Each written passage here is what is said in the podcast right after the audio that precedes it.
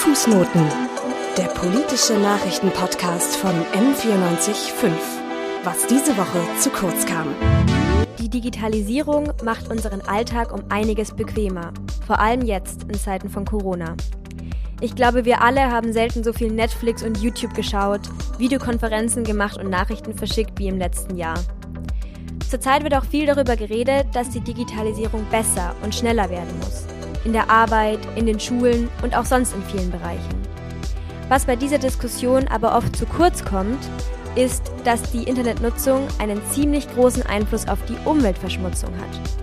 Deswegen ist es höchste Zeit für einen Fußnoten-Podcast zum digitalen CO2-Fußabdruck. Heute am Mikro für euch bin ich, Valentina Kammermann. Fußnoten, der politische Nachrichtenpodcast von M945. Was diese Woche zu kurz kam.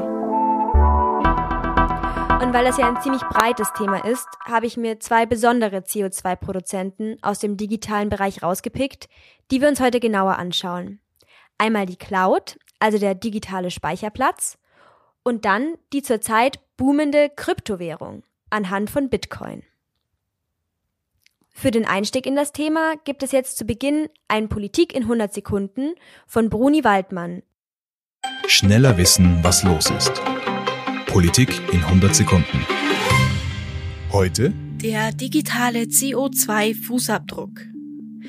Wenn wir das Internet nutzen, verbrauchen wir Ressourcen. Egal ob auf sozialen Medien, beim Streamen, E-Mails schicken oder jetzt gerade hier beim Podcast hören. Denn damit das alles möglich ist, braucht es Infrastruktur. Das heißt, wir brauchen Server, gesamte Rechenzentren und eben auch die Endgeräte, die wir selbst nutzen.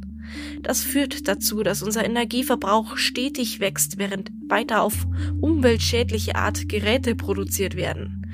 Aber nicht nur die Herstellung elektronischer Geräte, sondern auch deren Überbleibsel, der sogenannte Elektroschrott, hinterlässt Spuren in unserer Umwelt. Oft kann der nämlich gar nicht recycelt werden. Nach Angaben des SWR werden in Deutschland jährlich rund 33 Millionen Tonnen CO2 nur durch Internetnutzung ausgestoßen. Das ist mit allen Inlandsflügen in einem gesamten Jahr vergleichbar. Das Internet macht rund 3,7 Prozent des gesamten weltweiten CO2-Ausstoßes aus und überholt damit die gesamte globale Luftfahrtindustrie. Gleichzeitig sind aber digitale Tools und das Internet längst Bestandteile unseres alltäglichen Lebens. Wir Menschen sind im Homeoffice produktiv, kommunizieren so schnell wie noch nie. In keinem Zeitalter zuvor konnten wichtige Nachrichten so schnell verbreitet werden wie jetzt. Der digitale Wandel trägt zwar viele Chancen und viel Potenzial, die Kosten dafür trägt derzeit unsere Umwelt. Worüber ich mir jetzt noch nie so wirklich Gedanken gemacht habe, ist, was passiert eigentlich mit den Daten, die ich in der Cloud speichere, also zum Beispiel meinen Fotos oder meinen Notizen. Tatsächlich macht aber die Cloud nichts anderes, als dass sie die Daten in großen Rechenzentren auf Servern speichert, an Standorten überall auf der Welt. Also so ein bisschen wie die Festplatte auf dem Computer, nur eben an verschiedensten Standorten und nicht bei mir zu Hause. Wie materiell die Cloud wirklich ist, hat sich erst diesen März gezeigt, als das Rechenzentrum eines Cloud-Betreibers in Frankreich abgebrannt ist und als Folge davon ein Teil der Daten, die dort gespeichert wurden, unwiederbringlich verloren gegangen sind. Natürlich ist jetzt schon sehr unwahrscheinlich, dass die eigenen Daten, die wir in unseren Clouds speichern, durch einen Brand verloren gehen. Aber es zeigt trotzdem, dass unsere Daten nicht reibungsfrei im digitalen Nirvana herumschwirren, sondern auf sehr realen Geräten gespeichert werden. Und diese Geräte natürlich eine sehr große Infrastruktur benötigen. Die Cloud ist hier nur ein Beispiel. Auch Streamingdienste wie Netflix oder Internetsuchmaschinen wie Google betreiben riesige Rechenzentren überall auf der Welt. Die Geräte brauchen Strom und müssen gekühlt werden, denn die Wärme, die sie produzieren, kann in den meisten Fällen noch nicht genutzt werden. Dann müssen natürlich auch ganze Hallen gebaut werden, wo all diese Rechner stehen können. Das heißt, insgesamt werden enorm viel CO2 und Ressourcen verbraucht, um die Daten und Fotos und Videos jederzeit zur Verfügung zu haben. Jetzt ist halt die Frage, was mache ich, wenn auf meinem Computer einfach nicht genug Speicherplatz ist, um alles auf der Festplatte zu sichern?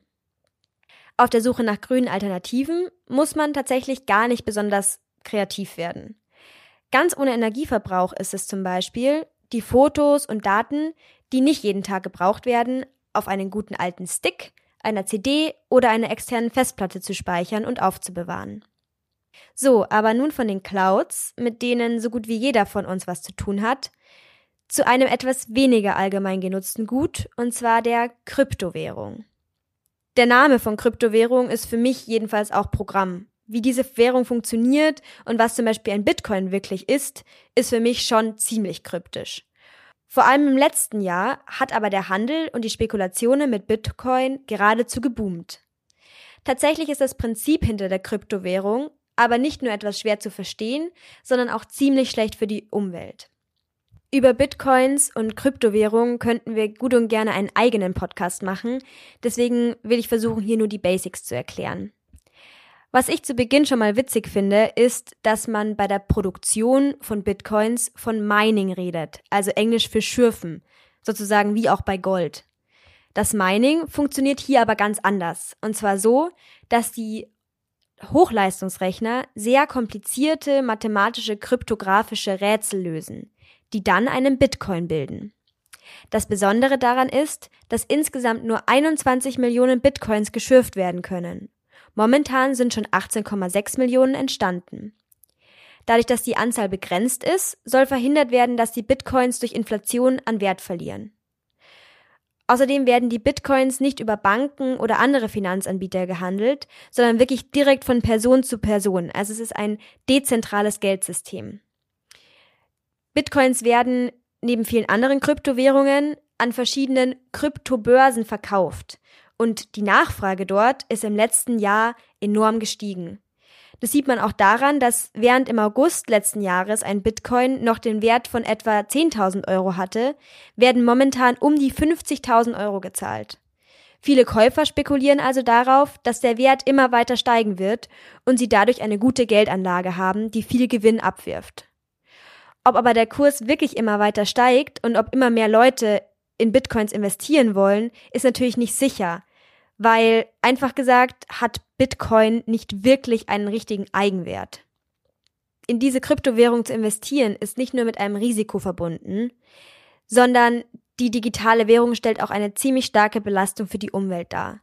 Es müssen zwar keine Scheine oder Münzen hergestellt werden, aber die Erzeugung und auch die Transaktion von Bitcoins sind unglaublich energieintensiv. Das liegt daran, dass die Rechenrätsel, mit denen sie verschlüsselt sind, den Computern eine irre Rechenleistung abverlangen. Allein jede Bitcoin-Transaktion braucht momentan 313 Kilogramm CO2. Um sich das besser vorzustellen, damit könnte man etwa 52.000 Stunden YouTube schauen. Für das Schürfen der Bitcoin hat sich inzwischen eine ganz eigene Mining-Industrie gebildet, die dazu Spezialcomputer benutzt. Diese werden häufig ausgetauscht, wodurch natürlich einiges an Elektroabfall anfällt. Nach einer Studie der TU München von 2018 entspricht der CO2-Verbrauch von Bitcoin pro Jahr etwa dem CO2-Fußabdruck von Städten wie Hamburg oder Las Vegas. Jetzt, drei Jahre später, dürfte er also nochmal um einiges höher sein. Bitcoin ist deshalb trotz seines immateriellen Daseins leider keine umweltfreundliche Geldanlage, eher ganz im Gegenteil. Viele, aber gerade auch jüngere Leute wollen ihr Geld gerne ebenfalls gewinnbringend anlegen. Und dafür gibt es auch zum Glück grüne Alternativen. Der Markt für Geldanlagen dieser Art wird immer größer, aber leider gibt es noch keine einheitliche Regelung, welche Finanzprodukte wirklich ökologisch oder nachhaltig sind. Verschiedene Unternehmen an der Börse werben inzwischen schon damit, auf Nachhaltigkeit zu achten und es gibt auch die Möglichkeit, in Fonds in, zu investieren, die mehrere nachhaltige Sektoren wie zum Beispiel erneuerbare Energien abdecken. Außerdem gibt es auch verschiedene Siegel, auf die wir achten können, wenn wir Aktien oder Fonds kaufen wollen und die habe ich euch in der Beschreibung verlinkt. Und es gibt noch eine weitere gute Nachricht. Bis 2022 soll in der EU ähm, ein Klassifizierungssystem kommen, das wirtschaftliche Aktivitäten nach ihrer Nachhaltigkeit einteilt, wodurch man das dann eben auch transparenter und besser einschätzen kann. Doch jetzt für alle von euch, die nicht im Lockdown zu Aktienhändlern geworden sind. Wie können wir alle unseren eigenen digitalen CO2-Fußabdruck ein paar Nummern kleiner machen? Eine ganz einfache Sache, an die ich zuerst auch überhaupt nicht gedacht habe, ist alte Mails zu löschen. Denn diese Mails werden alle in Rechenzentren von unseren Providern gespeichert. Alternativ, wenn man sie gerne behalten möchte, die Mails, kann man sie natürlich auch lokal auf dem Gerät abspeichern. Auch wie vorhin schon angesprochen, können wir schauen, dass wir Alternativen zur Cloud nutzen, wie zum Beispiel Sticks oder CDs. Von Google und Co, muss ich ehrlich zugeben, bin ich ein bisschen abhängig. Woher kriege ich sonst so schnell und unkompliziert Infos? Eine Möglichkeit ist es hier, auf grüne Suchmaschinen umzusteigen, wie zum Beispiel Ecosia. Ecosia funktioniert im Prinzip wie eine ganz normale Suchmaschine und wirbt damit, ab einer bestimmten Anzahl an Suchanfragen einen Baum zu pflanzen und damit mehr als CO2-neutral zu sein. Ein Problem dabei ist es jedoch, dass Ecosia für die Bäume nur drei Jahre lang verantwortlich ist und deswegen kann man sich natürlich nicht ganz sicher sein, wie lange sie danach noch überleben. Was wir alle beeinflussen können, ist, wie wir Elektronik konsumieren. Natürlich ist nichts zu machen, wenn das Handy kaputt geht und blöderweise ist dann oft reparieren im Verhältnis wirklich fast genauso teuer wie gleich ein neues zu kaufen. Es gibt aber hier verschiedene Anbieter wie zum Beispiel Refurbed oder As Good as New, die gebrauchte Elektronikgeräte wieder auf Vordermann bringen und dann günstig weiterverkaufen oder günstiger. Und das spart dann natürlich nicht nur Geld, sondern eben auch Ressourcen. Aber es ist aus meiner Sicht sicherlich nicht die Lösung, dass wir jetzt alle die ganzen digitalen Möglichkeiten, die uns zur Verfügung stehen, nur noch so wenig wie möglich nutzen. Auch auf höherer Ebene müssen sich die Bedingungen ändern, dass die Internetnutzung weniger belastend für die Umwelt wird. Extrem wichtig ist hier zum Beispiel, wie der Strom hergestellt wird, den wir für den Betrieb aller elektronischen Geräte brauchen. Je mehr Strom durch erneuerbare Energien erzeugt wird, desto weniger schaden wir der Umwelt damit. Und was die Rechenzentren angeht, es gibt hier tatsächlich schon einige Projekte, wie Wärme, also wie die Wärme, die hier produziert wird, zum Beispiel auch dafür genutzt werden kann, ganze Wohnzentren oder Stadtteile zu heizen, statt eben mit Klimaanlage diese Rechenzentren dann runterzukühlen. Um das Internet und die Digitalisierung mit all den Möglichkeiten und Chancen, die sie bietet, richtig nutzen zu können, glaube ich, dass es zuallererst auch mal wichtig ist, allgemein darauf aufmerksam zu machen, welche Umweltfolgen momentan noch damit verbunden sind. Ich glaube, dass es nur so gelingen kann, dass Digitalisierung und auch Umweltschutz keine Gegensätze mehr sein müssen. Hoffentlich konntet ihr von dieser Fußnotenfolge ein paar neue und spannende Infos mitnehmen. Vielen Dank, dass ihr dabei wart. Beteiligt an dieser Folge waren Nina Wiking, Bruni Waldmann, moderiert wurde von Valentina Kammermeier. Fußnoten. Der politische Nachrichtenpodcast von M945. Was diese Woche zu kurz kam.